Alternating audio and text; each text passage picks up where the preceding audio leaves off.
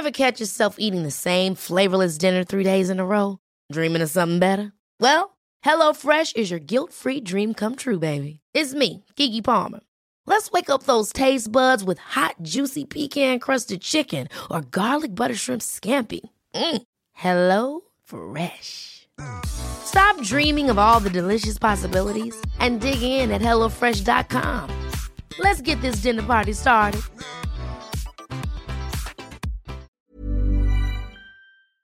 Dire le plus exhaustif possible, mais surtout euh, quelques, vous livrer quelques clés de compréhension du, du problème libanais.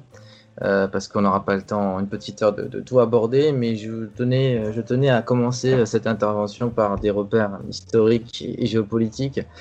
Et quand on parle du Liban, on oublie souvent que le Liban, c'est le fruit en fait d'une rencontre entre la communauté chrétienne maronite euh, donc de la montagne libanaise, qui est une des minorités euh, chrétiennes les plus importantes de cette région et une des communautés constitutives du, Liban contemporain, et euh, la France.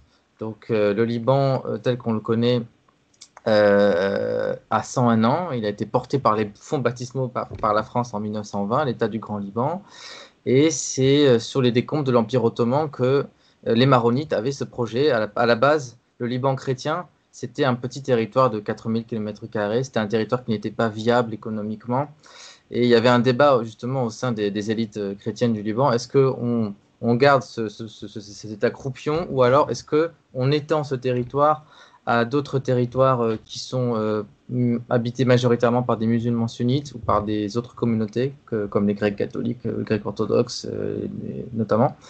Et donc euh, c'est la deuxième solution qui a été tranchée et on l'a bien vu que cette, cette option s'est avérée funeste pour les équilibres démographiques puisque de majoritaire les chrétiens devient une majorité toute relative. Euh, et euh, le dernier recensement en fait, euh, officiel date de 1932. C'est dire que c'est un sujet assez sensible quand on parle des équilibres démographiques et, et que représente telle, telle, minorité. Mais toujours est-il que sur les décomptes de l'Empire ottoman, donc à la fin de l'Empire ottoman, 1918, euh, la fin de la, guerre, la Première Guerre mondiale, pardon, on a trois groupes chrétiens dans l'espace oriental, levantin et moyen-oriental, qui ont un projet d'État. Euh, on a le cas des Assyro-Chaldéens, euh, donc qui euh, sont victimes d'un génocide, on n'en parle pas assez malheureusement, mais eux aussi ils ont été broyés en même temps que les Arméniens par le gouvernement jeune turc hein, entre 1915 et 1920, 1918. Eux, ils voulaient faire un État donc dans le nord de l'actuel Irak, appelait la Syrie. Les Arméniens de l'État des Arméniens de la région de la Cilicie. La Cilicie, c'est une zone côtière au, sud de l'Anatolie euh, où les Arméniens avaient à l'époque médiévale leur État. Euh, c'est un État qui était un peu excentré de l'Arménie historique, mais où il y avait encore une forte communauté arménienne et ils avaient un vrai projet d'État aussi. Et les Maronites euh, du Liban, donc qui avaient aussi leur projet d'État. À la base, les Maronites, ils viennent pas forcément du Liban, ils viennent plutôt du nord de la Syrie, ils viennent de la région d'Alep.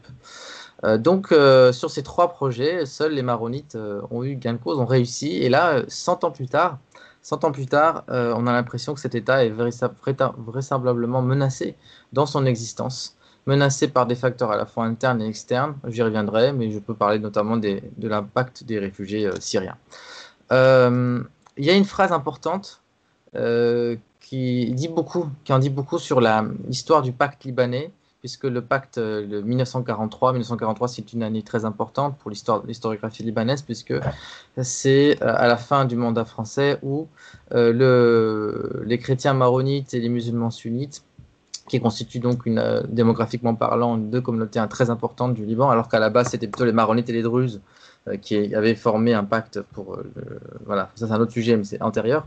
Mais en tout cas, en 1943, les maronites et les sunnites s'entendent autour d'un pacte tacite, un pacte non écrit, euh, en arabe el Mistaq el-Watani, donc le pacte national, euh, qui euh, augure donc de tous les, les contours du Liban tel qu'on le connaît aujourd'hui, c'est-à-dire un président de la République maronite, un premier ministre sunnite et un président du Parlement musulman chiite. Euh, et ce pacte, en fait, euh, il, euh, repose sur deux, idées. Hein, la première, c'est que les, musulmans sunnites font le deuil du projet de Grande Syrie, puisqu'à la base, la plupart des musulmans du Liban voulaient se retrouver plutôt à l'aise à l'intérieur des frontières de la Grande Syrie. les territoires qui leur avaient été rattachés donc étaient historiquement faisaient partie de la Syrie. Et les chrétiens maronites, notamment, renonce au protectorat de l'Occident. Donc voilà, c'est une sorte de synthèse, une sorte de, formule libanaise qui est mise en place. Et en 1949, on a un très grand journaliste libanais francophone qui s'appelait Georges Nakash, euh, qui avait joué un rôle politique très important aussi dans, son pays. Il avait écrit un article dont le titre était le suivant Deux négations ne feront pas une nation. Je répète, deux négations, la négation de l'Occident et de l'Orient, donc euh, côté chrétien, ne font pas une nation. Cet article a valu d'aller en prison, mais euh, c'est très très très révélateur en fait de, tout ce qui de tout ce qui va pas au Liban, c'est-à-dire cet échec euh, de, la construction d'un État, d'un État digne de ce nom, d'un État-nation avec des vraies structures étatiques, et pas d'un État communautaire euh, où euh, tout le partage du pouvoir se, fait au prorata des quotas des, des, 18 confessions que compte ce petit pays. On parle d'un petit pays puisque la superficie du Liban c'est 10 465 km, soit à peine la taille du département de la Gironde, euh, à l'ouest, donc euh, frontière maritime avec Chypre, euh, la Syrie le borde au nord et à l'est, tandis qu'Israël ferme sa frontière au sud. Donc Israël et la Syrie sont deux puissants voisins qui vont jouer un rôle capital dans, le destin de ce pays, puis on l'a bien vu pendant la guerre. le Liban aujourd'hui c'est 6,2 millions d'habitants, ce qui, ce qui est énorme pour en termes de densité. C'est dû notamment au fait que c'est un pays qui a toujours été le refuge des minorités persécutées de la région, mais aussi euh, du fait de l'afflux important de réfugiés palestiniens après la, création de l'État d'Israël en 1948, et euh, plus récemment euh, les réfugiés syriens, qui sont à peu près au nombre d'un million huit, je crois, ce qui constitue une, proportion abyssale, gigantesque par rapport à, la, taille et aux ressources du Liban. Donc c'est un pays très densément peuplé. Il y a un contraste aussi assez saisissant entre, le Liban de, de la côte, avec les villes euh, de Beyrouth, mais aussi de Saïda au sud euh, et de Tripoli au nord, qui ont toujours été des villes ouvertes sur, sur le monde, avec des communautés, on va dire, plutôt euh, musulmanes, sunnites et grecques orthodoxes. Et le Liban de la montagne, Liban plutôt maronite et aussi druze, qui est une secte hétérodoxe issue du, déviée du, chiisme. Donc ces deux Libans qui, le Liban de la montagne et le Liban de la côte qui se tournaient le dos, Finalement, c'est le Liban de la montagne qui a, conquis le, pouvoir, puisque c'est la communauté maronite euh, qui progressivement a, étendu son, assise sur euh, les, pôles euh, économiques du pays.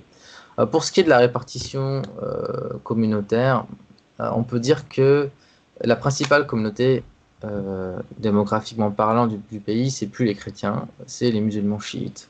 Euh, puisqu'à eux seuls, ils forment à peu près 35% de la population libanaise. Euh, les musulmans chiites ont toujours été considérés comme des parias, comme, des, comme une communauté délaissée, frappée de marginalisation socio-économique, et donc ils tiennent leur revanche euh, depuis la guerre civile libanaise et surtout depuis l'invasion par Israël du, du, Liban, avec le projet d'expulser les Palestiniens, puisque les Palestiniens avaient créé au début des années 70 une sorte d'État dans l'État. Euh, vous avez après les maronites, c'est un peu plus de 20%. Euh, donc euh, les sunnites aussi, 20%. Mais encore une fois, il faut prendre ces chiffres avec des pincettes. Le Liban vraiment connaît des bouleversements assez importants au, plan démographique, une forte immigration qui touche au premier plan les chrétiens, puisque les chrétiens sont la, communauté ou les confessions qui sont les plus implantées dans la diaspora. C'est les confessions qui bénéficient le plus, du nombre le, plus de relais, on va dire, euh, familiaux, professionnels euh, à l'extérieur. C'est aussi le cas, mais en moindre, en moindre mesure pour, pour les musulmans. Mais au total, on, va, on a 5% euh, à peu près de Druzes. les Arméniens, c'est un peu moins d'un pour cent. Bon, ils sont chrétiens, mais ils ne sont pas arabophones, bon, même si maintenant ils le parlent. vous avez 18 communautés confessionnelles. 18 communautés confessionnelles étroitement imbriquées qui forment une mosaïque religieuse unique au Proche-Orient et qui est consécutive de, la raison d'être du Liban, c'est-à-dire un État pour les minorités, un État refuge des minorités. Sauf que le problème, c'est que le fragile équilibre politique du pays repose sur le partage du pouvoir et les alliances entre ces groupes. Et ces groupes-là, euh, ils sont euh, essentiellement tributaires de, des allégeances ou de la clientèle, de la relation de, de clientèle qu'ils peuvent avoir avec des puissances régionales. C'est pour ça que le Liban est un pays euh, où le consensus est, toujours très difficile à obtenir parce que vous avez toujours euh, dans ce pays une sorte de caisse de résonance euh, des, principaux, des principales crises régionales. ça, ça remonte déjà à la fin de l'Empire ottoman. mais on le voit très bien avec le conflit israélo-palestinien. et puis plus tard, pendant la guerre civile, qui n'est pas vraiment une guerre civile, qui est aussi une guerre internationale, puisque le Liban est un terrain par proxy pour plusieurs, plusieurs puissances régionales qui s'affrontent, la Syrie, l'Israël, mais aussi l'Irak, vous avez les, puissances occidentales, euh, tout ça fait que euh, l'imbroglo libanais est assez difficile à, saisir et à, synthétiser. Euh, je ne sais pas si ça vaut le coup, je vous parle de... voilà, oui, le Liban, donc, voilà, ça a toujours été au cœur des jeux d'influence entre grandes puissances. Et, donc, vous avez une date importante qu'il faut retenir, c'est 1840. La France et la Grande-Bretagne s'affrontent pour contrôler la région et la route des Indes. Donc les Français et les Britanniques vont nouer des alliances au Liban. Les Français vont s'appuyer sur la communauté maronite chrétienne et les Anglais sur les Druzes. Euh, et en 1860, les Druzes euh, massacrent des Maronites, euh, des Maronites donc parce que ils habitent la même région montagneuse qu'on appelle la montagne libanaise, et les Maronites connaissent un surplus démographique important et beaucoup de, beaucoup de litiges donc, euh, déchirent ces communautés. ces, massacres vont avoir une incidence importante parce que euh, elles donnent lieu à la première intervention euh, de la France, une intervention militaire, puisque Napoléon III envoie ses troupes donc se déployer au Liban pour protéger les chrétiens, alors que les chrétiens sont aussi massacrés à Damas. donc c'est la première grande intervention en fait occidentale dans la région depuis les croisades. Donc c'est un, événement important parce qu'il pose les bases d'un nouveau statut pour, euh, pour la région. À l'époque, on ne parle pas encore de Liban, on dit la montagne ou le mont Liban. Et ce statut s'appelle la, la Montasarifiya, c'est-à-dire euh, c'est un système unique qui prévoit un conseil de 12 membres, euh, deux pour chacune des six principales communautés religieuses à l'époque du mont Liban. Donc les bases de l'État confessionnel, elles sont bien antérieures, je veux dire, à l'indépendance du Liban. Et ce qu'il faut bien avoir en tête, c'est que le confessionnalisme politique, c'est pas qu'une invention libanaise, c'est aussi une invention française et ottomane puisque les Français ont joué un rôle important pour légitimiser pardon, ce, confessionnalisme. On le voit plus tard, euh, après 1920, donc quand euh, la France se voit confier euh, donc, des mandats par la Société des Nations, donc sur les décombres de l'Empire ottoman. Elle hérite de, trois mandats. D'abord la Syrie, puis la Cilicie, qu'elle va plus tard rendre aux Turcs. La Cilicie, il y avait un projet pour les Arméniens. Et elle va découper la Syrie en plusieurs entités et le Liban va émerger de cette entité, de ce découpage, pardon. voilà, donc pourquoi je vous dis ça? Oui, parce que bon, il faut revenir en, tête que c'est la France qui a joué un rôle important dans l'officialisation de ce, confessionnalisme politique.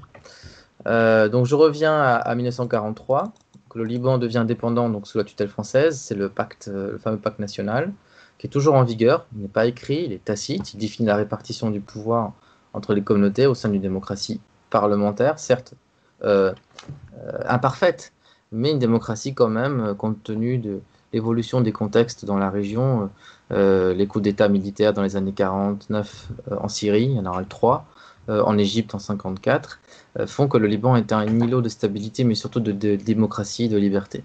et donc la plupart des intellectuels arabes qui fuient les régimes autoritaires de la région vont trouver dans Beyrouth euh, un lieu d'expression, un lieu de, de, modernité.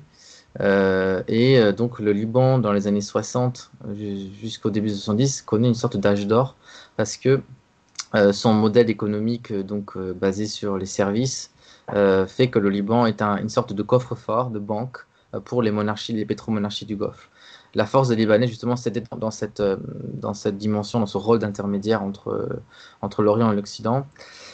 Et le Liban va connaître une sorte de prospérité toute relative, je dis bien, parce que ça, c'est le, le, côté recto de la carte postale, où on, s'émerveille de voir le Liban comparé à une Suisse de l'Orient qui connaît un boom économique avec les banques, euh, la culture, la vie la vie intellectuelle, la vie euh, en général, l'ouverture sur le monde. Et puis à côté de ça, vous avez des inégalités de plus en plus criantes entre euh, les classes riches et les classes euh, populaires. Et vous avez la question palestinienne, puisque le Liban doit composer déjà donc, dans les années 50 avec une très importante communauté palestinienne réfugiée qui ne se voit pas accorder la, nationalité libanaise pour des raisons d'équilibre démographique, puisque l'écrasante majorité de ces réfugiés sont sunnites. Donc les chrétiens voient dans cette, euh, dans cette communauté, dans ces réfugiés palestiniens, aussi une, menace existentielle, puisque jusqu'à présent, ce sont eux qui, tiennent, entre guillemets, les rênes du pouvoir. Le président de la République, qui avait plus de prérogatives à l'époque des chrétiens maronites, il en était de même pour le chef d'état-major de l'armée, pour le directeur de la Banque centrale, et bien d'autres postes clés.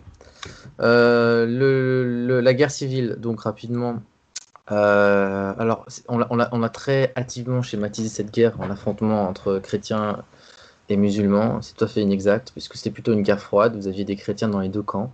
Euh, dans le camp, on va dire, de la droite libanaise, les forces libanaises, les phalangistes, qui, elles, étaient donc partisanes de l'expulsion des Palestiniens, d'une entente avec Israël, euh, et donc du, de la préservation de l'identité chrétienne du Liban comme exception en fait, dans le monde arabe. Et puis, à l'inverse, vous aviez les forces, entre guillemets, dites palestino-progressistes, c'est-à-dire la gauche arabe, les partis de gauche euh, communistes, euh, nassiristes, euh, et les Palestiniens qui eux-mêmes détenaient d'immenses prérogatives et, constituaient une sorte d'État dans l'État, à telle enseigne qu'ils empiétaient dans la souveraineté libanaise, ce qui était pour les partis de droite chrétienne quelque chose d'insupportable. on le voit bien, en 1969, il y a des affrontements. au Caire est signé un accord entre donc, euh, les Palestiniens et l'armée libanaise. Et on voit bien que l'armée libanaise recule, c'est-à-dire qu'elle euh, accorde, elle concède donc des, poches, des, enclaves aux Palestiniens, notamment dans les camps de réfugiés, où elle n'a pas le droit de rentrer. Et on voit bien que cet abandon de souveraineté va avoir des, conséquences funestes. À cela s'accompagnent les conséquences de la guérilla intensive que mènent les Palestiniens au Liban, dans le flanc nord de la frontière avec Israël, c'est-à-dire la, Palestine historique.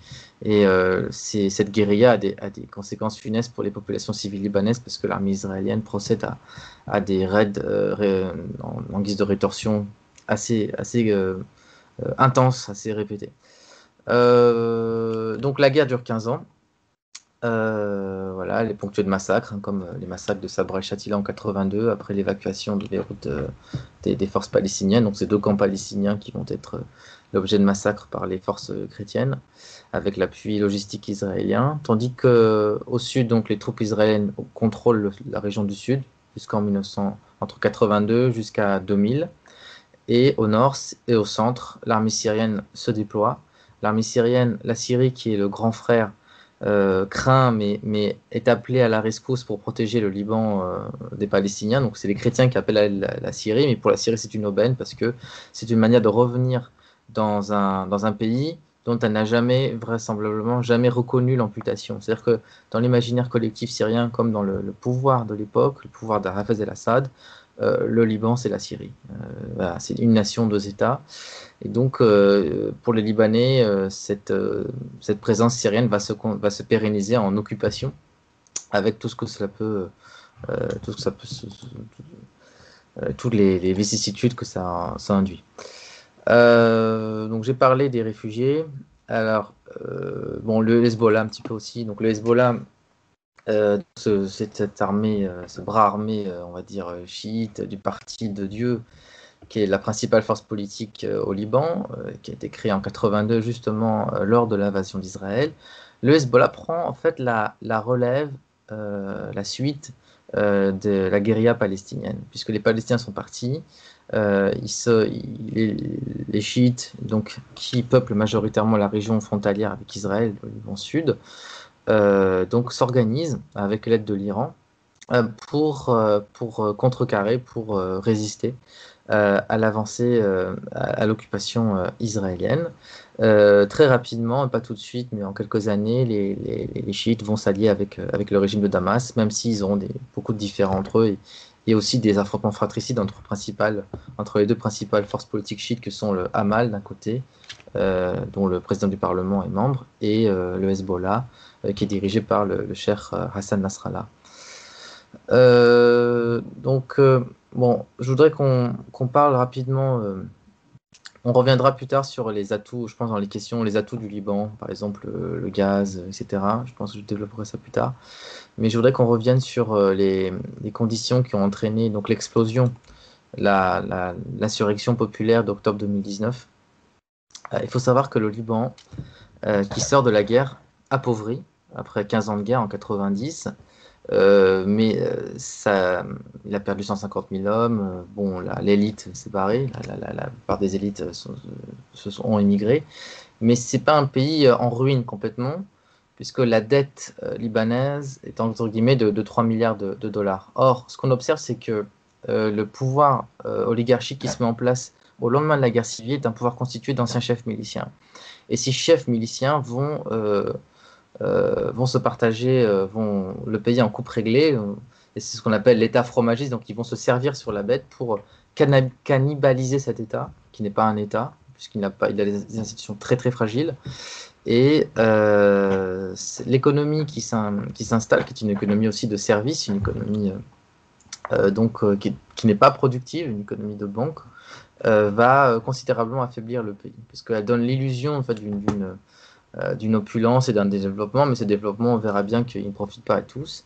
Le pays, le pays va se surendetter, notamment sous l'égide, sous la houlette du Premier ministre milliardaire libano-saoudien Rafik Hariri, euh, donc qui, gouverne le pays à deux reprises. Donc euh, la dette va exploser, elle passera de, 20% à peu près à 170% de son PIB. Donc elle devient insoutenable. Euh, je crois qu'elle est à peu près à moins de 100 milliards de dollars de dette. Donc pour le Liban, c'est quelque chose de, terrible. Et c'est un pays, encore une fois, qui ne produit pas. Alors une des caractéristiques majeures de l'économie libanaise, donc, qui, pourtant a un potentiel dans l'agriculture et l'industrie, c'est qu'ils ont tout délaissé pour le système bancaire. Et c'est ce qui est à l'origine de la crise. C'est-à-dire que les manifestants qui, euh, dénonçaient les, banques de s'être enrichis en investissant une grande partie des dépôts des épargnants, notamment l'argent envoyé par la diaspora euh, du Golfe, euh, d'Afrique, mais aussi du Canada, ils avaient investi dans des bons de trésor et en, et eurobonds à des taux très avantageux pour financer les besoins de l'État. Sauf que le système financier libanais fonctionne comme une pyramide de Ponzi. Alors, la pyramide de Ponzi, c'est quoi? Bah, C'est une expression qui est tirée euh, du nom d'un fameux escroc italien euh, à la fin du 19e siècle, début 20e siècle. C'est un montage financier considéré comme frauduleux qui repose sur un principe simple. Les intérêts versés aux épargnants sont prélevés sur les sommes placées par les souscripteurs, suivants. Pour que les recettes continuent à couvrir les engagements, il faut une croissance des souscriptions. Dès lors que celle-ci se ralentit, la cessation de paiement fait découvrir ce système de cavalerie. Et c'est ainsi qu'il y a des montages financiers complexes qui étaient encouragés par la Banque centrale libanaise, qui ont permis aux banques libanaises par ricochet les anciens chefs du milice reconvertis en dirigeants politiques de faire des profits faramineux. Et tout cela, tous ces profits-là, ils ont été faits au détriment de l'économie réelle et des épargnants, les épargnants du Liban, la diaspora. Et donc le fait que euh, le pays ne s'en sorte pas et qu'on demande une taxe euh, sur euh, l'application WhatsApp, qui est très répandue au Liban, a été la goutte d'eau qui a fait déborder le vase. Mais déjà, depuis plusieurs années, depuis 2005, 2007, depuis l'évacuation des Syriens de l'armée syrienne avec la, faveur de l'assassinat de Rafik Hariri, on a pu observer la montée en puissance d'une société civile, euh, pas forcément confessionnelle, une société civile euh, libanaise supra-confessionnelle, qui réclamait la, constitution d'un État-nation, un État, et surtout l'abolition du, du, confessionnalisme politique. Parce que il faut bien comprendre que le, le confessionnalisme politique, il est posé à titre provisoire à titre transitoire. Je crois que c'est l'article 95 de la Constitution libanaise qui précise que le, confessionnalisme politique, c'est-à-dire le, la répartition des pouvoirs par quota confessionnel, euh, un exemple, le ministère des Finances en général est attribué aux chiites, euh, le ministère de. Euh, là, le, directeur de la Banque centrale, maronite, l'armée, le chef d'état-major de l'armée, les maronites, le premier ministre, il est sunnite. Et, tout ça se décline à tous les échelons, à tous les échelons de l'administration. Euh, donc, pour vous dire que, euh, là, je crois que j'ai dépassé les 20 minutes, donc Louis, tu vas m'arrêter. Hein. Euh, le, Liban, le Liban a une société civile qui s'est progressivement consolidée, structurée, à la faveur de plusieurs grands mouvements. ça a été le mouvement donc d'indépendance contre l'occupation syrienne. ça a été le, le mouvement contre les, les, les, poubelles, contre les, la la, les, ordures ménagères qui étaient le Liban est un pays où il n'y a, pas de service public digne de ce nom. Euh, par exemple, euh, l'électricité du Liban euh, ne fonctionne pas de façon permanente. Les Libanais sont obligés d'acheter des, générateurs privés. Donc ils ont deux factures pour pouvoir bénéficier de l'électricité, ce qui est aberrant quand on sait que le Liban peut produire de l'électricité, mais il l'importe à la Syrie. ou alors il achète aux Turcs, il achète aux Turcs qui l'importent par la mer donc c'est assez, saugrenu. Donc il y, a une vraie gabegie, une vraie, un vrai mépris de l'intérêt général et des services, ce qui, explique pourquoi on n'a jamais vraiment pu construire un, État avec le sens de l'intérêt général, avec le sens d'une citoyenneté libanaise. Et or, en octobre 2019, on a pu penser que, que le Liban allait naître, que le Liban allait enfin accoucher, dans la douleur certes, mais qu'un nouveau Liban était possible, débarrassé de la corruption de cette élite prédatrice, cette élite donc qui héritière de la guerre civile, toute, classe, tout bord confondu, toute confession confondue, encore une fois. Hein. C'est pas un problème parce que c'est chrétien ou musulman, c'est vraiment l'élite en général. Et euh, malheureusement pour les Libanais, euh, la, classe politique a réussi à exacerber, euh, à utiliser l'arme de la peur pour, pour contrôler sa base. c'est le cas notamment du Hezbollah. Le Hezbollah qui, jusqu'à la moitié des années 2000, avait une vraie légitimité, on va dire, politique, à la fois au Liban et dans le monde arabe, parce que c'était la seule armée, la seule milice qui avait pu résister à Israël. C'est très important dans l'imaginaire arabe, où toutes les guerres israélo-arabes sont soldées par des défaites. Euh, c'est la première fois où l'armée israélienne a reculé, c'était en 2000, euh, qu'elle a évacué les territoires sans négocier, sans, aucun accord. Et puis vous avez la guerre de, des 33 jours de l'été 2006, où euh, donc Israël attaque le Liban pour punir le Hezbollah d'avoir pris en otage des, soldats israéliens. Cette guerre de 33 jours, c'est un vrai euh, c'est un désastre pour l'économie libanaise, mais le Hezbollah tient. Le Hezbollah n'est pas atteint. Non. Le Hezbollah résiste non seulement à l'armée euh, israélienne, donc dans une logique de guerre asymétrique, et tout cela avait profité au Hezbollah. Euh, donc à court terme, hein, on va dire, il a pu canaliser une sorte de, capital de légitimité, comme héros du nationalisme arabe. on voit bien que le Hezbollah n'a pas un agenda libanais, il n'a pas non plus un agenda iranien, même s'il a des liens très forts avec l'Iran, mais il ne sait même pas, euh, on va dire, n'est pas en mesure d'avoir un projet pour, euh, le, le Liban. Et donc, il est considéré euh, par beaucoup, beaucoup de Libanais, toute confession confondue, comme un vrai cancer qui ronge, parce que c'est un État dans l'État. Mais vous avez aussi le, président du Parlement, Nabi Berri, qui est chiite aussi, qui est, vraiment décrié pour sa pratique euh, de sa pratique opaque, on va dire, pour la vie, de, l'économie, etc. Donc le Liban s'est enfoncé dans une crise terrible à la faveur donc de cette, euh, ce mouvement euh, de révolution, de cette, crise de la dette, pardon, cette crise de la dette qui était insoutenable, les banques qui ne pouvaient plus qui avaient fermé leurs guichets, qui avaient, avaient les coupes dans les salaires, euh, les épargnants libanais qui ne pouvaient pas retirer leurs économies. Euh, tout ça, ça a été vécu comme, comme un traumatisme, euh, une humiliation aussi, une profonde humiliation, parce que on a pensé que ce pays n'était pas une démocratie, mais une sorte de bancocratie, où c'est les banques qui font, qui font la loi. et puis, bon, le coronavirus a, fait des ravages. Et donc, le coronavirus et la menace euh, d'un chaos généralisé euh, agité par, euh, par les partis, les principales forces politiques, ont eu raison du, mouvement de contestation populaire. donc aujourd'hui, on est vraiment dans une situation d'impasse. au lendemain de l'explosion donc du port de Beyrouth, des deux, de la double explosion en août 2020, donc qui a eu, qui a été vraiment la, la, plus qu'une goutte d'eau, c'est une vraie tempête, qui était un vrai, un vrai cataclysme. Euh, on a pensé qu'il y aurait eu un sursaut de la part de la classe politique libanaise, il n'en a rien été. Et euh, voilà, donc je parlerai du rôle de la France aussi dans, cette configuration, dans, dans, ce contexte, à la faveur des, questions et réponses. Donc, je crois que je vais m'arrêter là pour l'instant, puis je vous laisse. Euh, Très bien. Ben, merci beaucoup, Tigrane. C'était vraiment passionnant.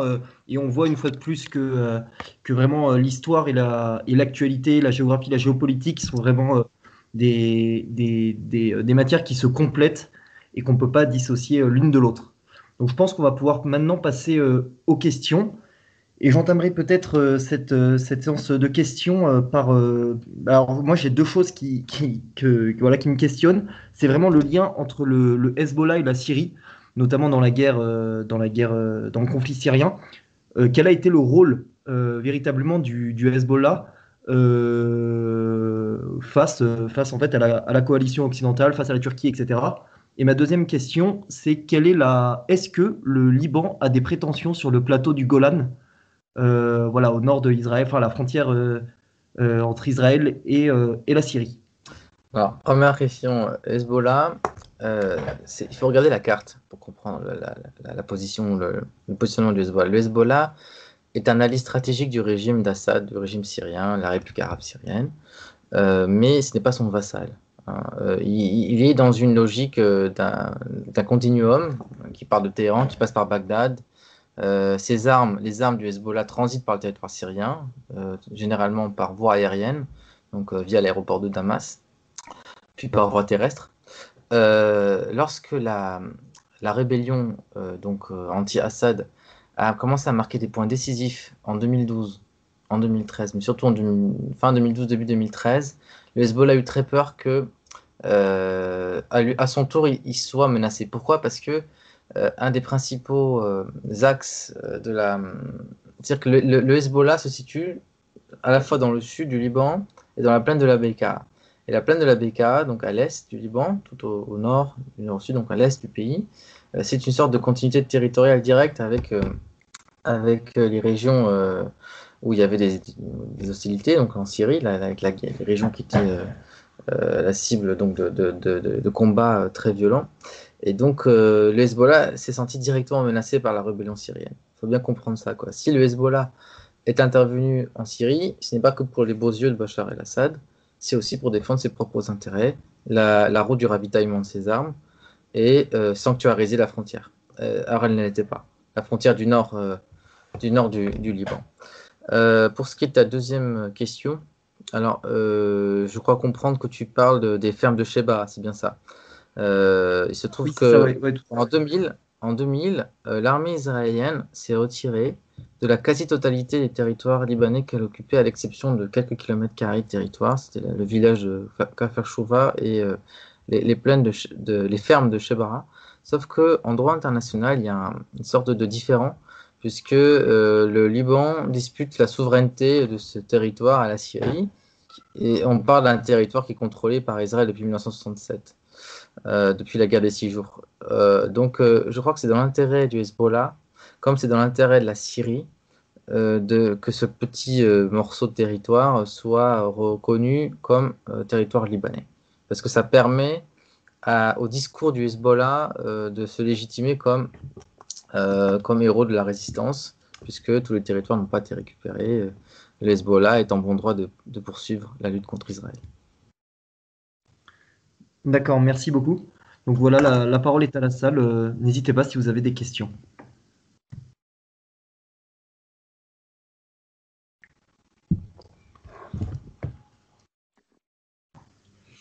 Euh, bonjour. Euh, tout d'abord, euh, merci pour euh, cette intervention qui était tout à fait complète et intéressante. J'aurais juste une question par rapport à la place de la France dans l'État libanais, étant donné que donc il y a eu ce protectorat pendant, de la fin de la Première Guerre mondiale jusqu'en 1943. Est-ce que la France a encore, est-ce que la France se sert encore du Liban comme, on va dire, un point d'ancrage dans le Moyen-Orient ou pas? Et comme on a pu le voir avec les interventions d'Emmanuel Macron suite aux explosions euh, au port de Beyrouth. Donc, ma question c'est est-ce que la France euh, a un point d'ancrage dans le Moyen-Orient avec le Liban? Est-ce qu'il s'en sert? Ou euh, c'est vraiment l'État est vraiment Enfin, comment dire? Bien, il y, a une vieille histoire. Oui. je vais essayer de répondre. Il y a une vieille histoire déjà, une vieille passion libanaise en France, qui est entretenue par une historiographie qui peut prêter à, à, débat, puisque on remonte l'alliance euh, des Français aux Maronites libanais à Louis XI, à Saint-Louis. Euh, donc euh, on attribue à Saint-Louis une lettre qu'il aurait écrite aux Maronites pour lui manifester son, amitié. Et beaucoup de Maronites à l'époque étaient persécutés par les Ottomans, cherchaient dans la France une protection. ce qu'on peut dire maintenant, c'est que la France, jusque dans les années 60-70, elle maintenait une véritable influence culturelle avec la francophonie, puisque la plupart des élites étaient francophones. Euh, c'est plutôt le cas depuis les années 90. Euh, donc le français a, quand même pas mal perdu euh, donc par rapport à l'anglais, qui a beaucoup avancé. Il n'y a qu'à voir l'état de la presse. la presse francophone, elle, se porte mal. pareil pour les, les, universités, les écoles. pour ce qui est de la stratégie, la France a pu faire des choses pendant la guerre civile libanaise. Elle a pu euh, intervenir à plusieurs reprises, jouer donc de son, influence auprès des acteurs libanais, euh, sous François Mitterrand notamment, mais tout cela avait un impact assez limité. et surtout, surtout la France, je crois qu'elle s'est retrouvée véritablement hors jeu lorsque le Liban est devenu un condominium israélo-syrien. Euh, donc c'était au milieu des années 82-83. Elle a considérablement perdu donc de son influence. Vous avez l'attentat du Drakkar en 83, qui est un vrai traumatisme pour, pour l'armée française et les Américains, puisque on attribue cet, attentat au Hezbollah. Plusieurs centaines d'officiers, de soldats, euh, de marines et de la marine française sont, sont tués. Euh, donc pour ce qui est de, du présent, euh, Emmanuel Macron a, effectué plusieurs déplacements au Liban dans une atmosphère d'euphorie. Euh, il s'est même euh, vu pendant quelques heures, pendant une journée, propulsé président des Libanais, tant son discours et ses capacités, sa maîtrise du dossier libanais était, était, très étendue, sa, passion d'aider le Liban à s'en sortir. Donc même il y avait des pétitions au Liban euh, pour que le Liban redevienne un mandat euh, français. Donc, euh, bon, ça peut être farfelu, mais il y a quand même plus de 70 000 personnes qui ont, signé cette pétition au Liban. le problème, c'est que le déploiement de, la stratégie de Paris s'inscrit dans un contexte de repli des États-Unis. C'est-à-dire que, voyant que Trump, l'administration Trump, même avant, donc quitte, abandonne la région, les Français voient une fenêtre de tir, une offre, une possibilité de s'engouffrer. Sauf qu'on a bien vu que euh, les limites de la capacité française euh, au Liban, ils n'ont pas été capables, euh, ils pas été capables de, négocier avec les, dirigeants libanais une sortie de crise un gouvernement de transition, un, vrai gouvernement de transition avec des, avec des technocrates de la diaspora du Liban. et donc, je crois que là, là aussi, la, la, Paris a, a, épuisé toutes ses cartes par rapport à, par rapport à ses marges de manœuvre, sa capacité à influer sur les élites libanaises, qui ont, ils ont encore, ils ont encore des, des, élites euh, franco-libanaises aussi qui sont assez influentes. Et puis je crois qu'aussi sur, sur place, euh, la France affronte un nouvel rival, un nouveau rival stratégique, euh, qui est la Turquie.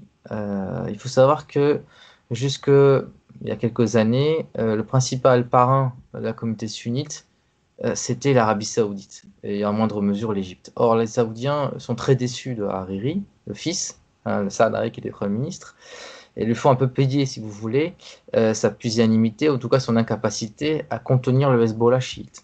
Euh, donc, progressivement, ben, les Saoudiens se sont retirés de, leur tutelle du, de la communauté sunnite, et c'est les Turcs qui sont dans une stratégie d'expansionnisme géostratégique tout azimut, euh, néo-ottomaniste, pan-islamiste, pan-turquiste, ça dépend du contexte, que ce soit dans le Caucase, dans le Méditerranée, ou même dans les diasporas euh, turques de France et d'Allemagne. Euh, mais en Liban, ils ont une stratégie très avérée d'expansion au nom du pan au nom du pan-ottomanisme, parce qu'il y a une communauté, parmi les sunnites libanais, il y a beaucoup de Libanais d'origine ottomane, turco-ottomane, il y a une minorité turcophone qu'on appelle les turkmènes, les turcomans. Euh, tout ça sert de relais d'influence en fait à Ankara et depuis quelques années les officines de l'État turc, euh, dont l'agence de développement turc, euh, les investissements turcs sont très très très présents au Liban et Erdogan voit d'un très mauvais œil le retour de la France au pays du Cèdre. Donc il y a une sorte d'affrontement feutré franco-turc au Liban et une incapacité de la part de la diplomatie française seule de gérer ce, dossier, d'autant plus qu'elle ne le fait pas selon les règles de l'art, puisque le, Quai d'Orsay a été plus ou moins écarté de, ce processus, d'après ce qu'on a pu lire. Euh, Macron a, eu recours à d'autres réseaux, euh, et cela a entretenu une sorte de, cacophonie, mais en tout cas une manque de visibilité de la parole, euh, de la, voix de la France, et une difficulté à, sortir de la communication, c'est-à-dire à être au-delà de des grandes déclarations de, bonne intention, de, de, levée de fonds, Macron s'est retrouvé vraiment très isolé sur la scène internationale, malgré toutes ses promesses et toute sa bonne volonté. Et ça, je crois que ça a nuit en fait au capital et à l'influence de la France. S'il n'y a, a pas d'autres questions, j'aurais peut-être une seconde question. C'est à propos du rôle de la Russie. On voit mm. qu'elle joue, euh, qu'elle joue un, grand rôle dans toute la région. Euh, euh, voilà, en Syrie notamment, même dans, le Caucase, etc. Est-ce que la, Vladimir Poutine a des ambitions euh, et des, prétentions stratégiques sur, sur le Liban déjà, il faut, voir que, faut, voir que à l'époque de la guerre civile libanaise, déjà la diplomatie soviétique était très très efficace, très professionnelle. les soviétiques, je crois que c'est les seules, les seules puissances, la seule puissance étrangère pendant la guerre hein, civile libanaise qui n'ont pas eu à déplorer des otages. Ça, je crois que c'est très marquant en soi. Euh, alors que les Français, ils ont des otages, euh, malheureusement, des histoires très, très, très, mal finies, comme celle du chercheur Michel Sora. Euh, et c'est pas le cas des Soviétiques. Donc, ils ont une capacité à, à gérer vraiment le dossier libanais, à, maîtriser le dossier libanais et proche-oriental, parce qu'ils ont d'excellents cadres euh, arabisants formés à l'Institut des, des, langues orientales de Moscou, mais qui connaissent bien le terrain et qui restent longtemps sur place en poste. Je ne crois pas que la Russie est un acteur qui a des intérêts géostratégiques très prononcés au Liban. Euh, contrairement à la Syrie, euh, la Russie n'a pas de prétention d'installer une base ni navale, ni même une base aérienne. Mais euh, bien entendu, elle a des, relais d'influence auprès de plusieurs partis politiques et plusieurs personnalités. Mais elle reste quand même dans une posture très discrète. J'en profite aussi pour parler, là c'est un autre sujet, mais c'est le, les perspectives du, gaz offshore. Euh, donc les gisements euh, euh, qui ont été découverts au large des côtes du Liban, d'Israël, de Chypre. Et tout cela offre en fait au Liban, aux Libanais, à la classe politique libanaise une nouvelle carte qu'ils peuvent mettre sur la table là où ils avaient le couteau sous la gorge. Par exemple, quand le Drian vient à, Beyrouth pour monter les bretelles de, de, tous ces, cette, classe politique libanaise corrompue, euh, eux, ils agitent le chiffon rouge des perspectives que peut présenter donc la découverte de ces gisements importants. Même si euh, au large des côtes libanaises, on n'a pas d'estimation, contrairement à ce qu'on sait de Chypre et de l'Égypte. Euh, mais il y a eu un, retournement assez, assez, assez malin, assez, assez machiavélien de la part de Nabi Berri, le, premier, le président du Parlement israélien, qui, voyant qu'il n'avait plus de marge de manœuvre, euh, a dit qu'il était prêt à négocier avec Israël le tracé de la frontière euh, maritime euh, dans la perspective de, du partage donc justement de, de ce gisement. D'accord, oui, merci beaucoup. Alors, est-ce qu'il y a d'autres euh, Non, tu. Il y, a, il y, a, des problèmes de. Non, c'est bon. Euh, voilà, s'il y a d'autres questions, euh, n'hésitez pas. Je pense que Tigran a encore euh, quelques petites minutes à nous accorder. Moi, j'aurais une question à poser sur l'avenir du pays des cèdres, en fait. Ah mince, il a quitté la conversation. L'intervenant. Non, on, t'entend bien. Non, mais il est toujours là, l'intervenant. Je crois qu'il a quitté la conversation. Alors, attends, je vais vérifier. Merci, désolé.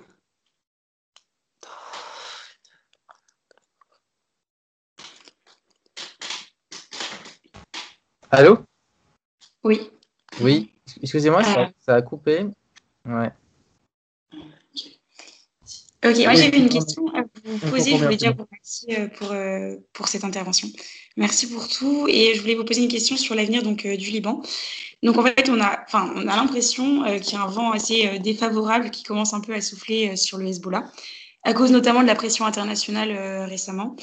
Et euh, alors qu'auparavant, il était euh, plutôt largement soutenu euh, par les Libanais, comme vous l'avez souligné, enfin suite à leur victoire contre Israël en 2006. Et donc ma question vraiment porte sur les issues possibles pour le Liban et il y a une théorie dont je voulais vous faire part en fait comprendre si c'est plausible ou pas, qui commence un peu à fuser en ce moment, ce serait celle d'une alliance des Maronites avec les Sunnites et les Israéliens pour intervenir contre les chiites et ainsi un peu se sauver aux yeux de la communauté internationale et recevoir l'aide qu'ils attendent je, suis un peu euh, prudent avec ce genre de, théorie, surtout que les maronistes sont loin d'apparaître euh, en rang uni. Mais il est évident qu'il y a un canal de communication avec Israël. Euh, surtout que, comme on l'a vu, les Libanais ont compris qu'ils ont intérêt à, se mettre d'accord avec eux dans la perspective du partage des ressources offshore, de gaz offshore, du développement justement de, ces, gisements ils auront besoin du savoir-faire israélien, euh, puisqu'Israël a un vrai savoir-faire. Donc euh, je crois que le Hezbollah est dans une situation de plus en plus difficile, puisqu'il n'est pas, il est de plus en plus isolé, si vous voulez, du reste des Libanais, mais il, concerne, il conserve pardon, encore des moyens coercitifs très forts et une base, une base sociale très forte, mobilisable, 60 000 personnes au moins mobilisables, parce que beaucoup de familles dépendent directement du Hezbollah, non seulement pour, en général, pour, pour leur vie, pour, pour leurs ressources, leurs revenus, donc tout ça euh, montre que euh, le, Hezbollah a encore une force de nuisance. Bon, il y a eu un assassinat la semaine dernière d'un intellectuel libanais chiite, euh, donc qui était très critique vis-à-vis du Hezbollah. Toutes les, les, les, voix se sont, tout le monde s'est tourné vers le Hezbollah, pointé du doigt le Hezbollah. bon, il y a une enquête, l'enquête qui est en cours, mais je, pense que à l'évidence, le Hezbollah est de plus en plus sur la défensive. Euh, mais euh, peut-être aussi d'autres forces, d'autres puissances ont besoin de créer davantage de, de tensions justement pour affaiblir, affaiblir le Hezbollah euh, en, en, procédant à ce genre d'attentats. Donc c'est des choses qu'on a vues au Liban, des attentats sous faux, sous pavillon. Mais pour revenir à votre question, il faut rester très prudent sur la nature des, des, des, alliances qui sont des alliances essentiellement tactiques et qui ne sont pas motivées par des, sur de la base confessionnelle. C'est plus des, relations d'intérêt personnel. D'accord, merci beaucoup. Et euh, par rapport euh, du coup à l'avenir euh, du Liban, enfin comme ça a été, enfin pas trop abordé, je voulais savoir ce que vous pensiez, enfin, enfin qu'est-ce que, même si c'est comme vous dites les théories, on peut pas trop, enfin prévoir et être prudent effectivement, mais rien que par rapport, je veux dire, avec l'Amérique, le, bah, le Liban. Bah, le Liban, c'est quoi ses ressources? On l'a vu, la principale ressource du Liban, c'est les Libanais. Voilà, c'est un pays qui produit des cerveaux, sauf que tous ces cerveaux-là, ils quittent le pays massivement. C'est-à-dire que c'est les meilleures universités du Moyen-Orient à la base, hein, euh, une, presse, une tradition culturelle très, très forte, très riche, sauf qu'ils ne trouvent pas leur place dans leur pays, puisqu'il y a une telle corruption, une telle euh, gabegie que tout cela les, les, les écœure. Et donc la force du Liban, c'est sa diaspora. Sauf que le problème, c'est est-ce que la diaspora libanaise va être en mesure de se structurer? En plus, quand on parle de diaspora libanaise, il faut comprendre que c'est une diaspora qui remonte à l'époque ottomane. Ça veut dire que entre temps, ils ont ils sont multipliés démographiquement parlant, c'est 20 millions de personnes, c'est énorme. C'est quatre fois plus que le Liban, que le Libanais du Liban, la diaspora libanaise. Vous avez euh, l'ancien président brésilien qui est d'origine libanaise. Vous avez donc énormément de Libanais en Amérique du Sud, en Amérique au Canada, euh, dans le Golfe. En France, ils sont quelques dizaines de milliers. Et cette diaspora, euh, elle a des cadres, elle a beaucoup, beaucoup de cerveaux. Euh, est-ce, qu'elle sera, est-ce que ces gens-là, ils seront en mesure de servir leur pays d'origine C'est la, grande question que je me pose. c'est le rôle de cette diaspora dans la reconstruction du pays.